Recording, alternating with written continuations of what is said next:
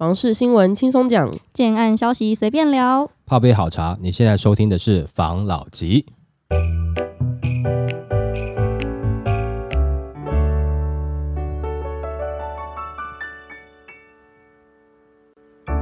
关心你的房事幸福，我是房老吉。我是大院子。我是曹汤会，我是梧桐号，我们今天来聊，之前不是就现在不通膨越来越严重吗？嗯整个国际的局势没有到非常的好，嗯那台湾的这个房地产当然也是有受到波及。嗯，我们来聊第一则新闻。爽日子没有了，但下半年仍看不见房价松动。那专家就是在最近表示，就是大房断金流下，房市的资金派对已经结束了，往事就只能回味，爽日子已经没有了。那他预计今年下半房价持稳量缩，目前还看不见恐慌性的卖压，想捡便宜就没那么容易。但房价也不可能就是再创高了，估计到明年上半都无法看见房价松动。那他就是表示，在资金多、利率人低的情况下，他预计今年第三季就是刚性的买盘仍会撑场，市场依旧还是蛮稳健的，房市不至于过度悲观。但是从开发商的就是开价来看，价钱还是蛮硬的，以当初购入的价格会在往上加个十 percent、十五 percent 来卖。现在呈现就是卖方不认命，买方也不会任性追价的状况，因此市场就是呈现观望跟量缩的情形。那房市买气的降温有泡沫化的说法，那专家就说，房市有四根柱子来决定房价，就是资金、利率、供给、需求。那目前就是僵持不下，但房价的高点已经过去了，尤其是预售屋的冲击最大。需要注意的是，就是要理清蛋白区跟蛋黄区的概念。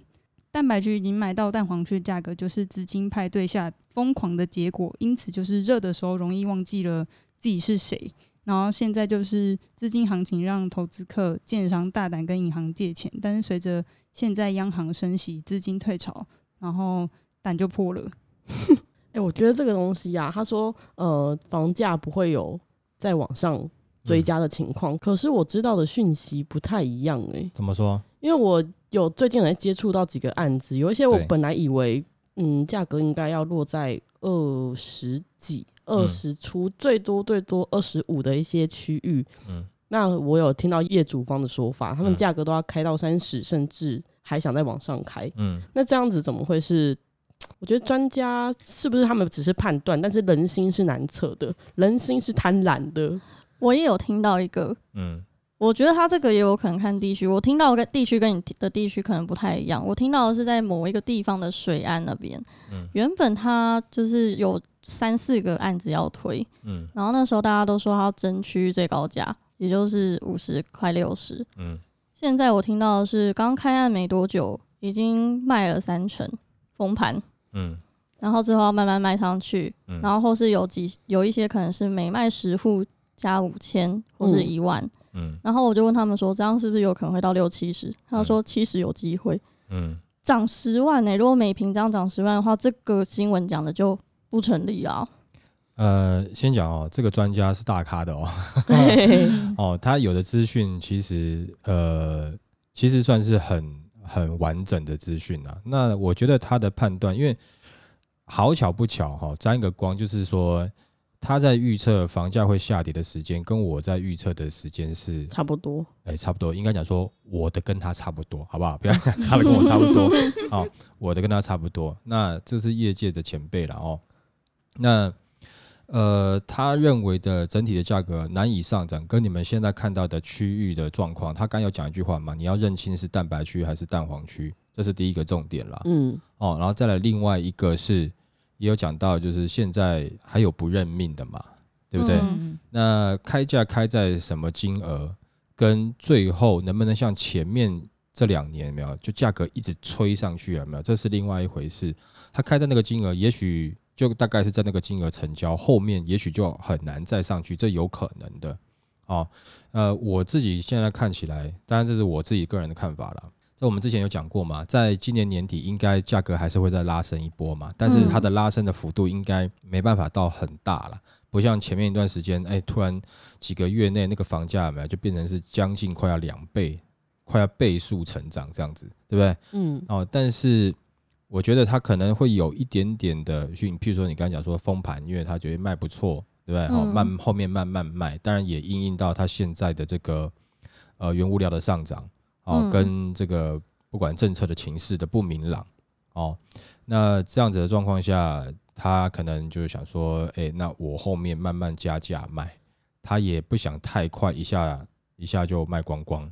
哦，那后面的状况包含银行啦，对于中小的中小型的建商，现在目前看起来是不友善的，嗯不太友善，不让他让他们的这个融资其实不是那么顺利，所以我觉得，呃，建商他们自己也会担心这一块。但是如果说在某些特定区域，它价格有上去，呃，我觉得这个事实上应该要再看一下下，哦，因为可能前一段时间有一些声音说，就是好像在今年九月份、十月份的这个平均地权条例，有可能在今年不会过，嗯。哦，有可能排不进议程，就有人在讲，哦，可能来不及，所以有些投资客可能觉得，哎，还有机会可以再玩一波，对，没错，所以呃，现在的价格还不一定哦，就是说呃很明确，但是在今年的年底，我们之前报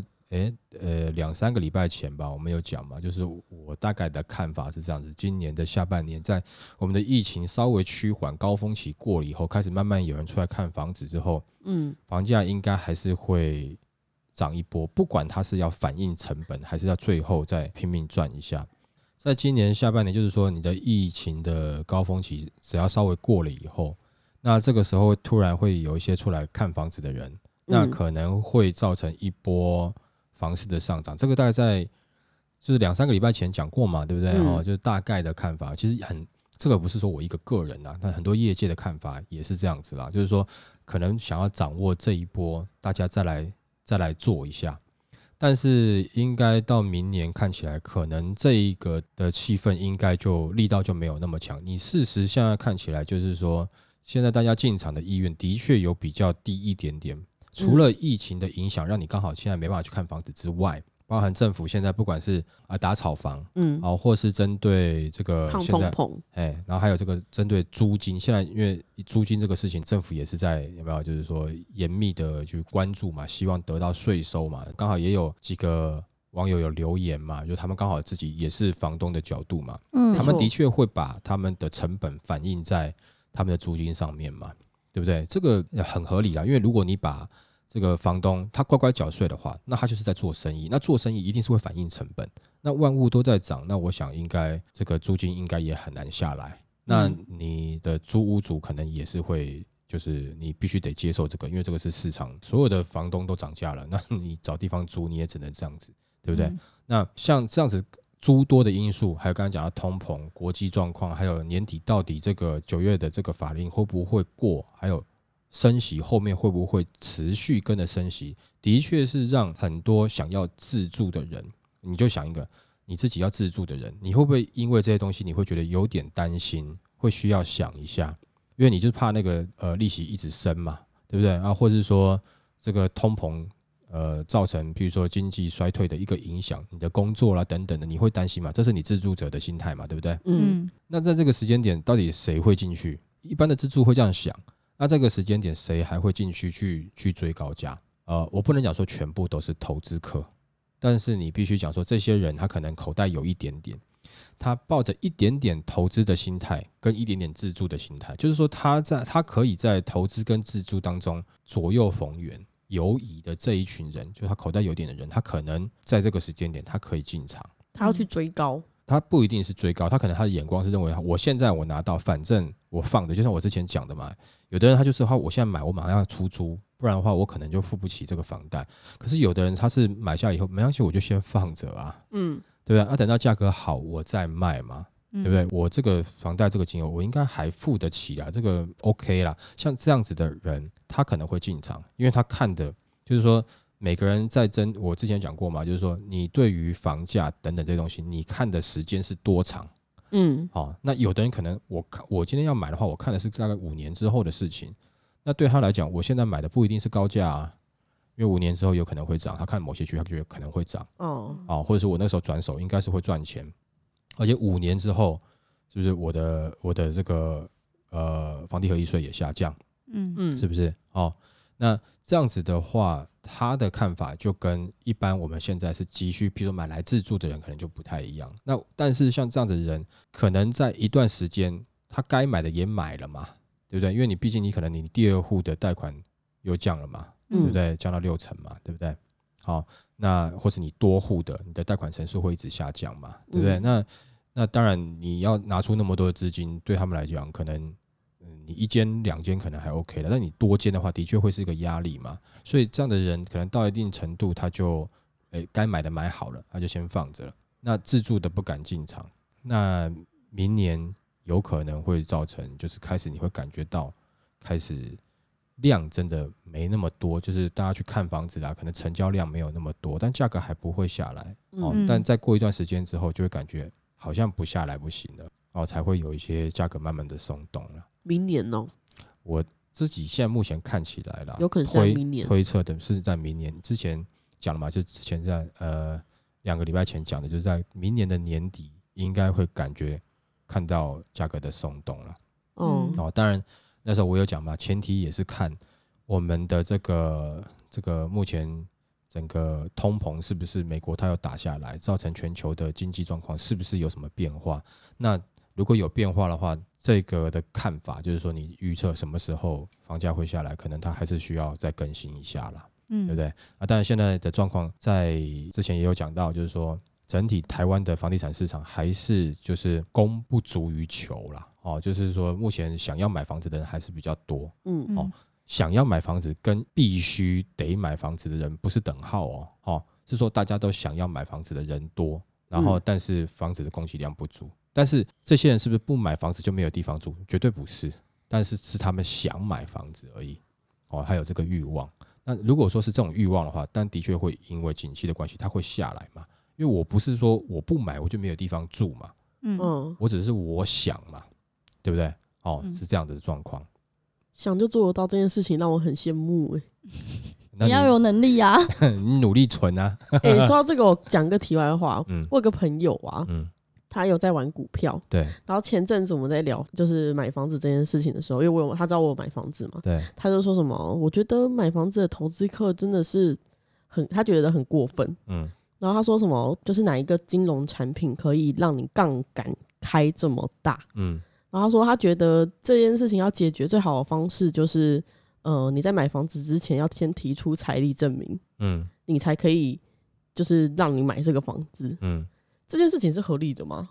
没有啊，那这个就是呃，到时候一堆人会讲说房价很高，连买都买不起。你现在贷款可能到八成，有没有？你很多年轻人都不一定买得起了嘛，对不对？你符合嗯首购条件，你都不一定买得起啦。嗯那如果说你一定要你杠杆要开很低，你才能买，那可能这个我觉得买房的程度会更难吧？可能政府会受到更多的的这个质疑的声音，对。然后再来就是说，你觉得现在这些银行在看就贷款给你，他是没有看你财力证明吗？他还是有看你，你没有完全没有工作，他也是不会贷给你啊。哦对不对？他的保证当然第一个就是说，你提供的担保品，这个担担保品就是这个房子它有没有价值，嗯，对不对？因为它可以拿走房子法拍嘛，嗯没，错，对不对？那你有这个价值，那银行就愿意承做嘛。也就是说，你的财力证明当中有这个房子作为财力证明之一嘛，嗯对不对？啊，如果说你买的时间点又是比较早的，那银行会觉得，那你这个市价我绝对赚啊，我绝对不赔啊，嗯对不对？我一定会借给你啊。所以银行不是没有在评估啊，可能是你的同学他没有 没有去了解到了。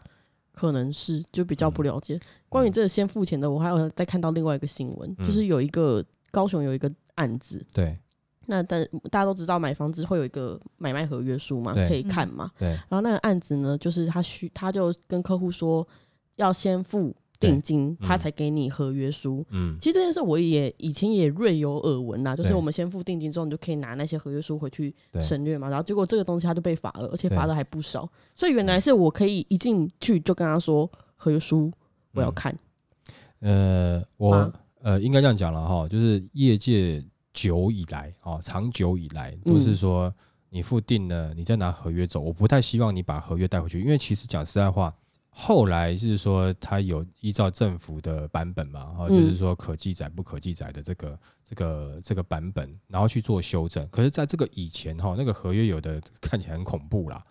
哦，就是我我刚入行的时候，他不那个能细看的是吗？对，那个那个合约就是建，有的是建商自己写一写的，那个完全就是你买方你就是弱势的；有的是建商把需求跟代书讲，代书代书写一写，啊，或者建商写好给代书看看，这样子有没有问题？可是那个东西基本上哦，都是在保保障这个建商的，以前的啦，哦，里面有一些好像帮购物者就是哎好稍微有平衡的，那但是那个比例差很多，嗯，那后来，呃，要依照内政部版本之后，其实很多也是载下来以后哦，就是建商自己在做里面的微调修改，然后会问代书微调修改。但是因为他会依照他自己的呃个案的状况，他会去修改。可是有的时候他不见得合理的，嗯然后就是说你不见得你一定你买房子的人一定得接受。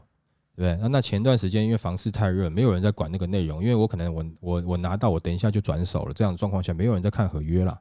嗯但是如果说你是真的自住客，你可能对，不管是你在线上问哦，或者是说看呃线上的资讯，都会叫你说你最好是拿合约回去看一下嘛，仔细看一下嘛，因为你审阅期至少有五天嘛，对不对？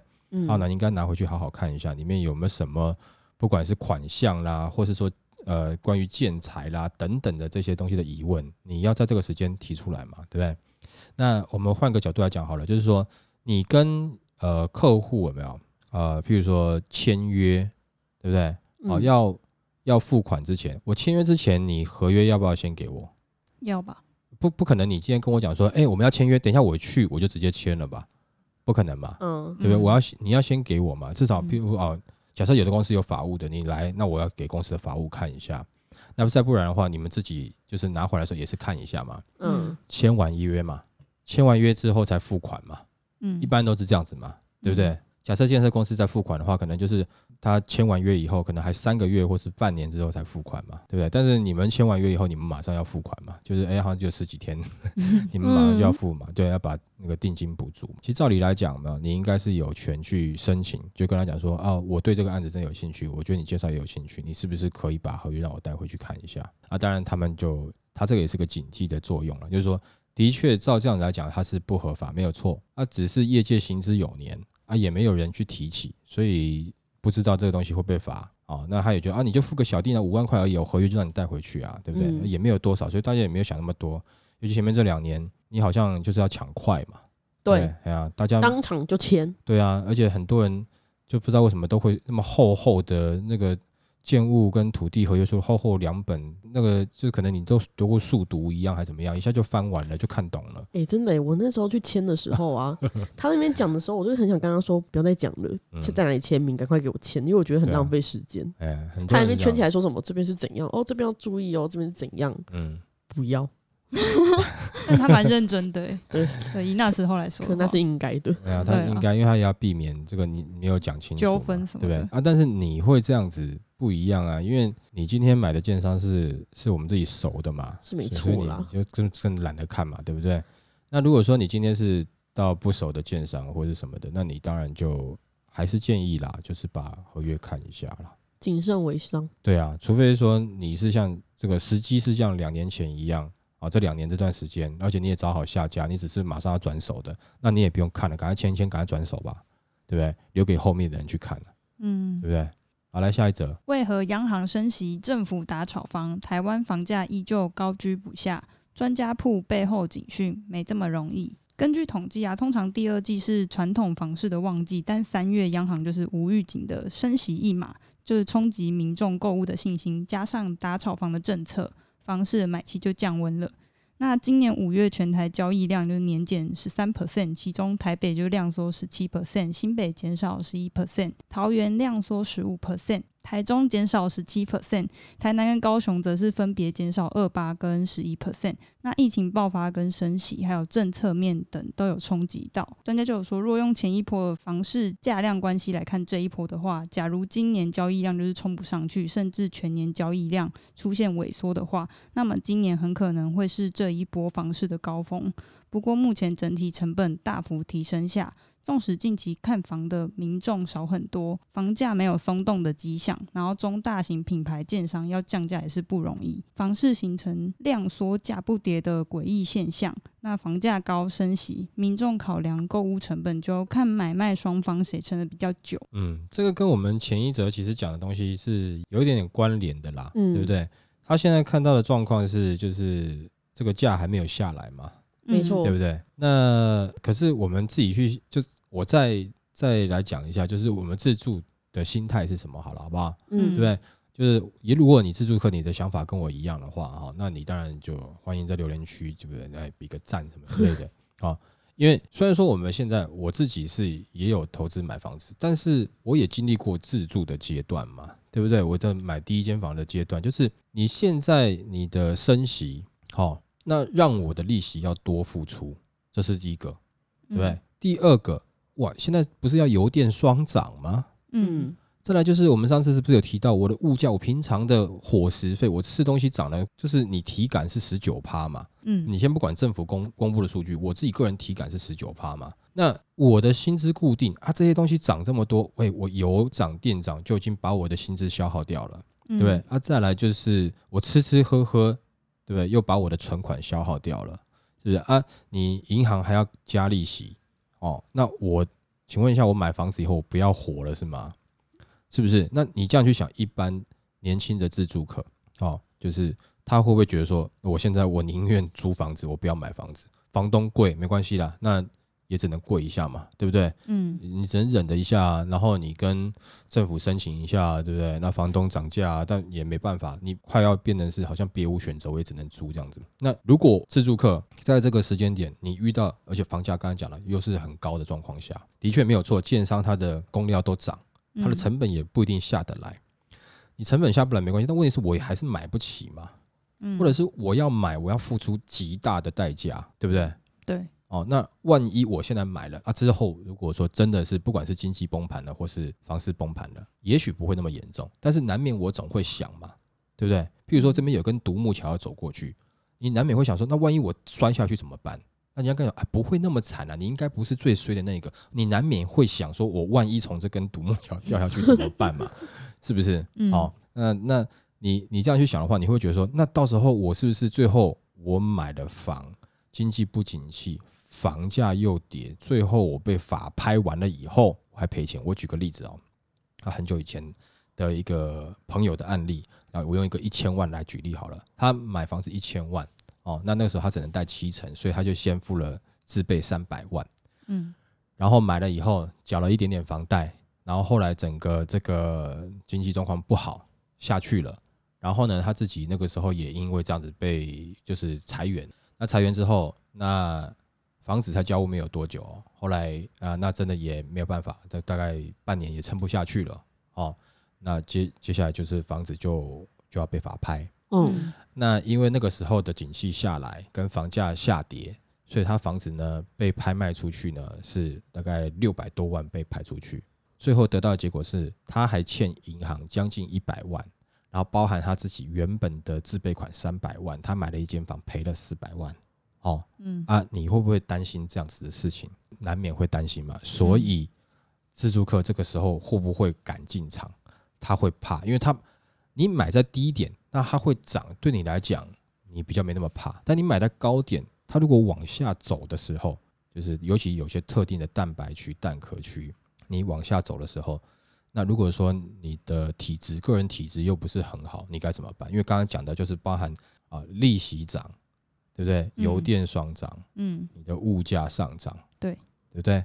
哦，那这先不要讲说你工作会不会掉了，先不要讲你景气是不是下滑，这个先都不讲，这些东西涨就已经去无形中消耗掉你原本的收入的很大一部分了。嗯，那你会不会敢去冒这个险呢？我觉得以自助客的心情来讲，我宁愿先不要冒险吧，对不对？我不买还没事，我买了以后，我我花了三百万，还多了一百万的负债，房子也没了，对不对？这种感觉嗯是不是感觉挺糟的？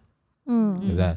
哦，尤其呃，就是有几间银行了，不然譬如说，我举个例啦，像有一个哈叉丰银行，它就是你在这个蛋黄区，它可能给你就是大概八成的贷款，但是你在蛋壳区蛋白区就不带你了、欸对啊，就是因为银行都会怕风险嘛。那你看银行的举动，那你就要知道，那你自己是不是要准备了嘛？所以那这个就是自住客的心情。那好，那我们刚才讲到，如果说你用全台湾的比例去看，全台湾到底是买房大户、包租公、投资客这些是多数，还是自住客想买房子成家这些人是多数？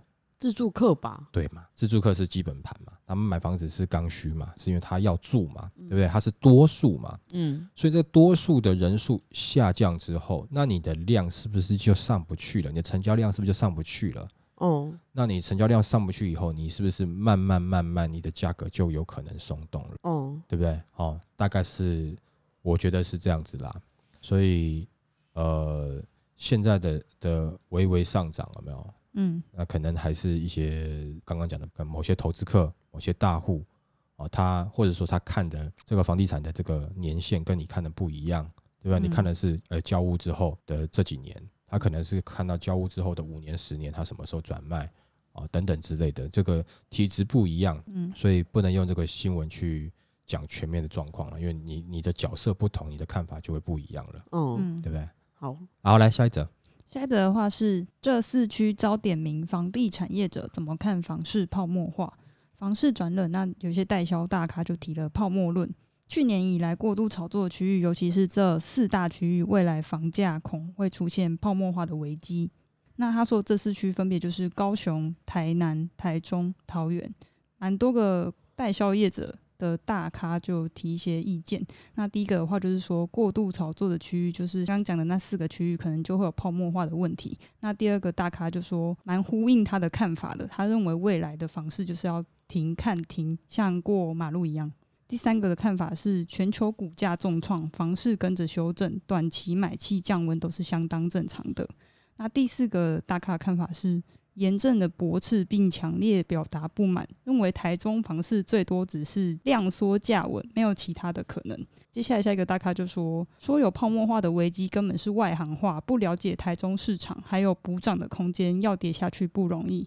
然后最后一个大咖就说，缺工、缺料、土地贵、成本居高不下，高雄房市前景将朝量缩价稳的方向发展。好多大咖讲话。没错，我觉得，当然每个大咖啊，没有，因为现在这些大咖啊，就怕他是有自己的立场了。因为这些这几位大咖，他真的是也真的是大咖啦。在地大咖，哎，对啦，啊，也都是业界人士啦。嗯，那当然，你难免就是说，就就讲讲到一个啊，之前也有朋友说，那我们是不是可以像一般的 YouTuber 一样，我们就露脸来录，对不对？嗯哦，嗯啊，我露脸录的话，我要做生意，我就不能，我不能讲想讲的话嘛。对，哦嗯不是说一定是说真话啊，我不敢讲说我讲的就绝对是真话，就是我想讲的或我看到的嘛，对不对？嗯，嗯那我们现在不露脸，我们就可以讲说，就我因为我也没有说关于譬如说东西要不要成交，要不要干嘛，这个不干我们的事嘛，对不对嗯哈？嗯对那你就比较有机会讲说你自己的看法嘛。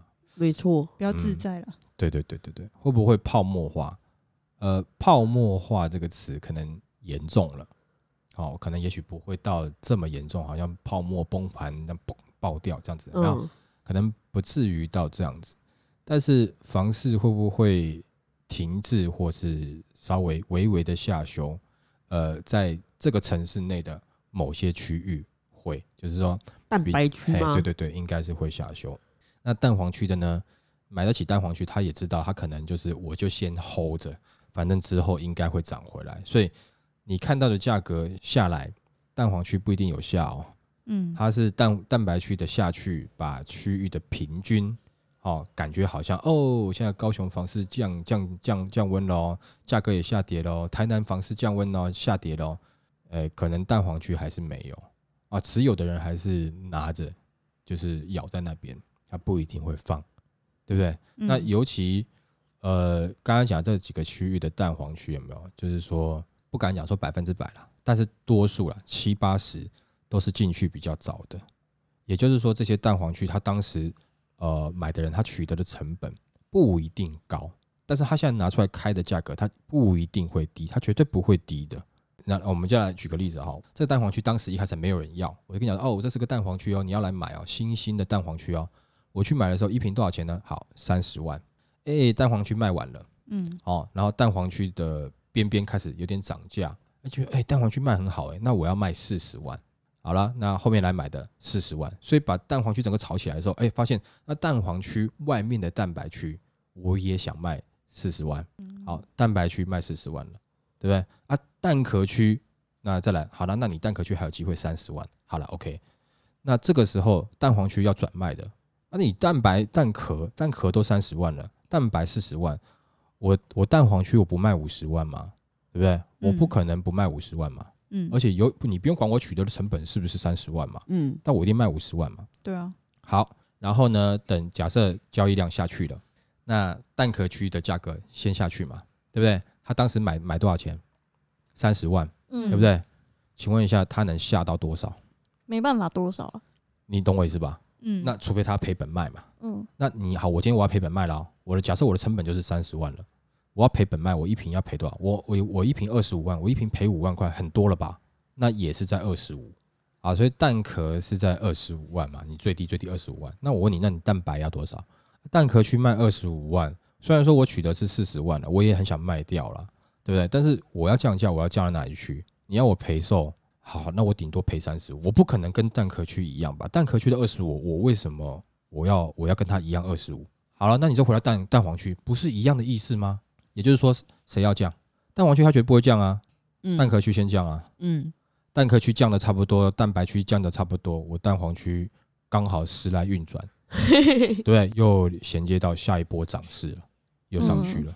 除非你体质不好，你很很急着要用钱，不然的话，多数你不会降价去卖嘛，嗯对不对？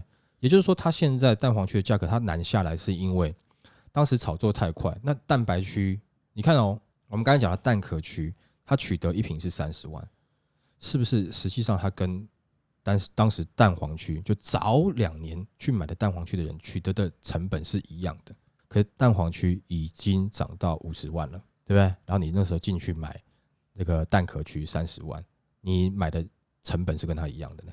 嗯，都是一瓶三十万呢、但是问题是你蛋壳区你能下降的幅度有多少？随便一下降就就是砍到你的骨，砍到你的肉啦，所以你很难下下去啊！你不下去，凭什么我蛋黄区要下？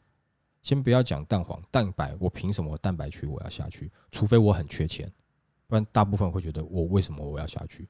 蛋白区那边卖多少钱呢、对吧？好，就嗯大部分的形态是这样子，除非你急需。我刚讲，当然有个状状况是你急需用钱，对不对？哦啊，整个市场都没有人买房子，对，只有几只猫在买房子。你想赶快卖掉，你抢客户，所以你有可能降价，真的是量已经到完全几乎快没有的状况，那才会有这样的的机会嘛。哦，像之前二零一六年前后那段时间，你就比较有这样的机会嘛，嗯对不对？那但是一般的正常状况下，你蛋黄区你怎么会想要降？所以会不会下修？因为有的说不会啦，还要补涨啦，啊，有的说啊就泡沫要就是比较两极一点点啦。啊，我的看法是某些区域它价格不会降，但是会不有没有成交量不敢讲，感觉现在看起来状况是成交量应该不会那么高，因为现在这么多的整体的这些因素啊，不管是之前讲过的政策啊，整体的经济状况啊，还有这个物价通膨啊，油电涨等等这些因素，先不管，就是我感觉它的量应该不会大，但它价格会不会下来？我觉得不一定啊。那可能他们在那边当地要在推案，他当然就讲说，怎么可能还下来，还要再补涨啊？因为他为什么要这样讲呢？因为他可能买的土地的成本就已经有点高了，建商也是一样嘛。嗯，当时蛋黄区的土地，哪一个建商他很久以前就买了，超级便宜的，而且他炒作起来了以后，我蛋白区买的土地比他当时还贵，所以我我的价格也只能推比他贵。那后面再再更晚买的就是蛋壳区，那地主也坐地起价，然后我买的又更贵了，所以我的成本又更贵了，所以我我推的建案我价格下不去，那我是不是就得只能讲说还在补涨？但是特定的区域有发展潜力的区域，个人觉得你价格不好下来，真的不好下来。嗯哦，但是你靠推挤的哦，蛋白蛋壳区，它的价格的确是有可能松动的，所以它不会是整个爆掉，它会是看这个区域状况哦，就是你一个城市内，它还是有这个热区跟跟比较冷的地方嘛，所以也不会像他们讲的，就是通盘都是爆掉，或是通盘都还要再涨哦。我觉得对啦，当然也有可能说价格要涨，对，因为建商要把价格涨嘛，那到底谁要成交？这个不一定嘛。嗯对他讲的也没有错啊，因为建商他现在价格真的下下不来啊，土地成本又比较高了，我土土地买的比较贵，对不对？啊，我的工料又比较比较高，我怎么让这个价格下来？所以还会涨啊，还会涨。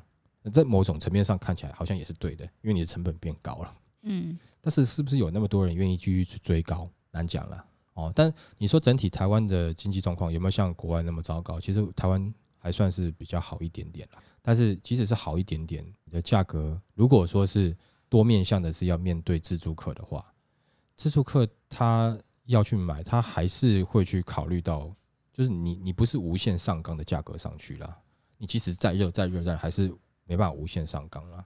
那前段时间就看到有个资料说，就比如说一个话术，教人家讲说，如果说这个现在的状况，买房子还能抗通膨吗？这样的状况，那他的 Q&A，他设计的 Q&A 啦，那回答是跟他讲说，呃，以历史的角度来看，买房还是最好的抗通膨产品嘛，呃，就是这样子的回答嘛。但是就是我个人认为这个是，但因为他这是买房的话术嘛，对不对？那嗯前提是，那你为了这个抗通膨，你到底要付出多少代价？如果你是有钱的话，当然没有没有太大的问题啊。但是如果说你现在自有资金不是那么足，你要付出这么多代价吗？我跟你讲，它是有费用的哦。你为了要让你的抗通膨，你要付的费用，就像譬如说我今天一个东西，我一块黄金拿给你，你帮我保管，你会跟我收保管费费嘛，对不对？嗯好，你今天买一栋房子来抗通膨，它其实也有一定的哦，不管是你的这个，就是比如说你的利息，哦，然后你的这个税金等等的，对，这个都是你的相关的费用啊，你也不是没有费用的啊。那、嗯如果说你现在就已经很吃紧的话，可能你可以把你自己的这个规划拉远一点点，不要说我现在就马上要买房，你目标设定在五年后吧，也没有不好，或者三年后也没有不好。如果你现在已经有存一点钱的话，两三年后你应该还是会有机会啊，干嘛急着现在，对不对？而且现在的科技日新月异，以前我们在讲的 e home 就不过就是一个数位对讲机嘛，就很 e home 了。然后一个总电源开关，它在门口那边有没有？哎，一按就可以关掉，这样子，哎，好 e home 啊，对不对？啊，现在的 e home 越来越先进啊，而且新的大楼还有这个充电桩，对对不？对？而且今天早上又一个新闻，你知道美国有间公司，它研发出一个这个隐形眼镜，然后呢可以实现 AR，哦，对不对？那那个什么那个 Facebook 那个那个 Meta 那个元宇宙那个、哦祖克伯，嗯，好，他不是还研究那个头戴是很大一 can 的吗？对不对？嗯啊，已经有一间公司，他从二零一五年开始研究，已经成功了哦，已经有人戴上去成功了，就戴上去，他眼，而且他不需要用手势，你用眼珠子就可以去控制东西了。那科技这种东西日新月异，那未来的 e home 是不是更屌？对对不对？？你忍个两三年，你回家是哎、这个虹膜辨识呢，或是用脑袋想，有机会吗？那你脑袋好好想一想，你怎么 你怎么会讲出这种话？不是啊，你说科技日新月异啊，啊，搞不好对对哪天可以用意识控制啊。对对，你可能看的比那这个可以剥夺我想象未来的权利呢你。你你看的比我们更远一点，好不好？好，我们看的可能就是三五年后，你可能看到三五十年后了，对不对？好，就像什么刚才讲的虹膜辨识，或者是说你用 AR 的眼镜可以控制家里面的一些电子设备，是不是有可能？哎，那新的房子就真的很屌呢。你看冷气机上面跟它扎一下眼睛，有没有？它冷气就打开了，对不对？然后你比如说调温度，你眼睛就一直往下看，一直往下看，一直往下看，它就一直降温嘛。你想想看嘛，这个东西日新月异嘛，对不对？嗯哦，就是有越来越多的新的科技，然后包含譬如说以后的假设以后的绿建筑是怎么样的绿建筑，对不对？嗯哦，或者说以后你的呃阳台有没有？哦，本来譬如说外面有格栅，啊我们现在就是一般做死的格栅嘛，以后的格栅搞不好会左右像风那个电风扇有没有？它那个叶片一样有没有？直立式风扇那种叶片，它可能会左倾右倾。譬如说你想要遮阳，对不对？它就这样倾倾斜一下，就它会依照太阳的角度帮你反射太阳的这个热。那、你里面室内是不是就比较凉？啊，你想要嗯开窗就可以干嘛？搞不好未来是这样子啊，是不是啊？所以你等一下，你搞不好会有更更好的房子，对啊，哦，更新款嘛。比如说最嗯近要出 iPhone 十四，你等一下，你拿到最新的 iPhone 十六，那不是更好吗？感觉要等很久。啊，对啊，也才两年而已嘛，对不对对？哦，所以大致上这样子啦，也不一定要急啦，嗯，嗯好吗？那刚刚专家讲的，我觉得各有各的看法，当然各也各有各的立场。那我不能保证说我的看法没有我自己的立场，那我也有我的立场啊，但我的看法是这样子，好不好？嗯好好，那今天这集我们就分享到这边，好好不好？谢谢大家收听这一集的防老集。拜拜拜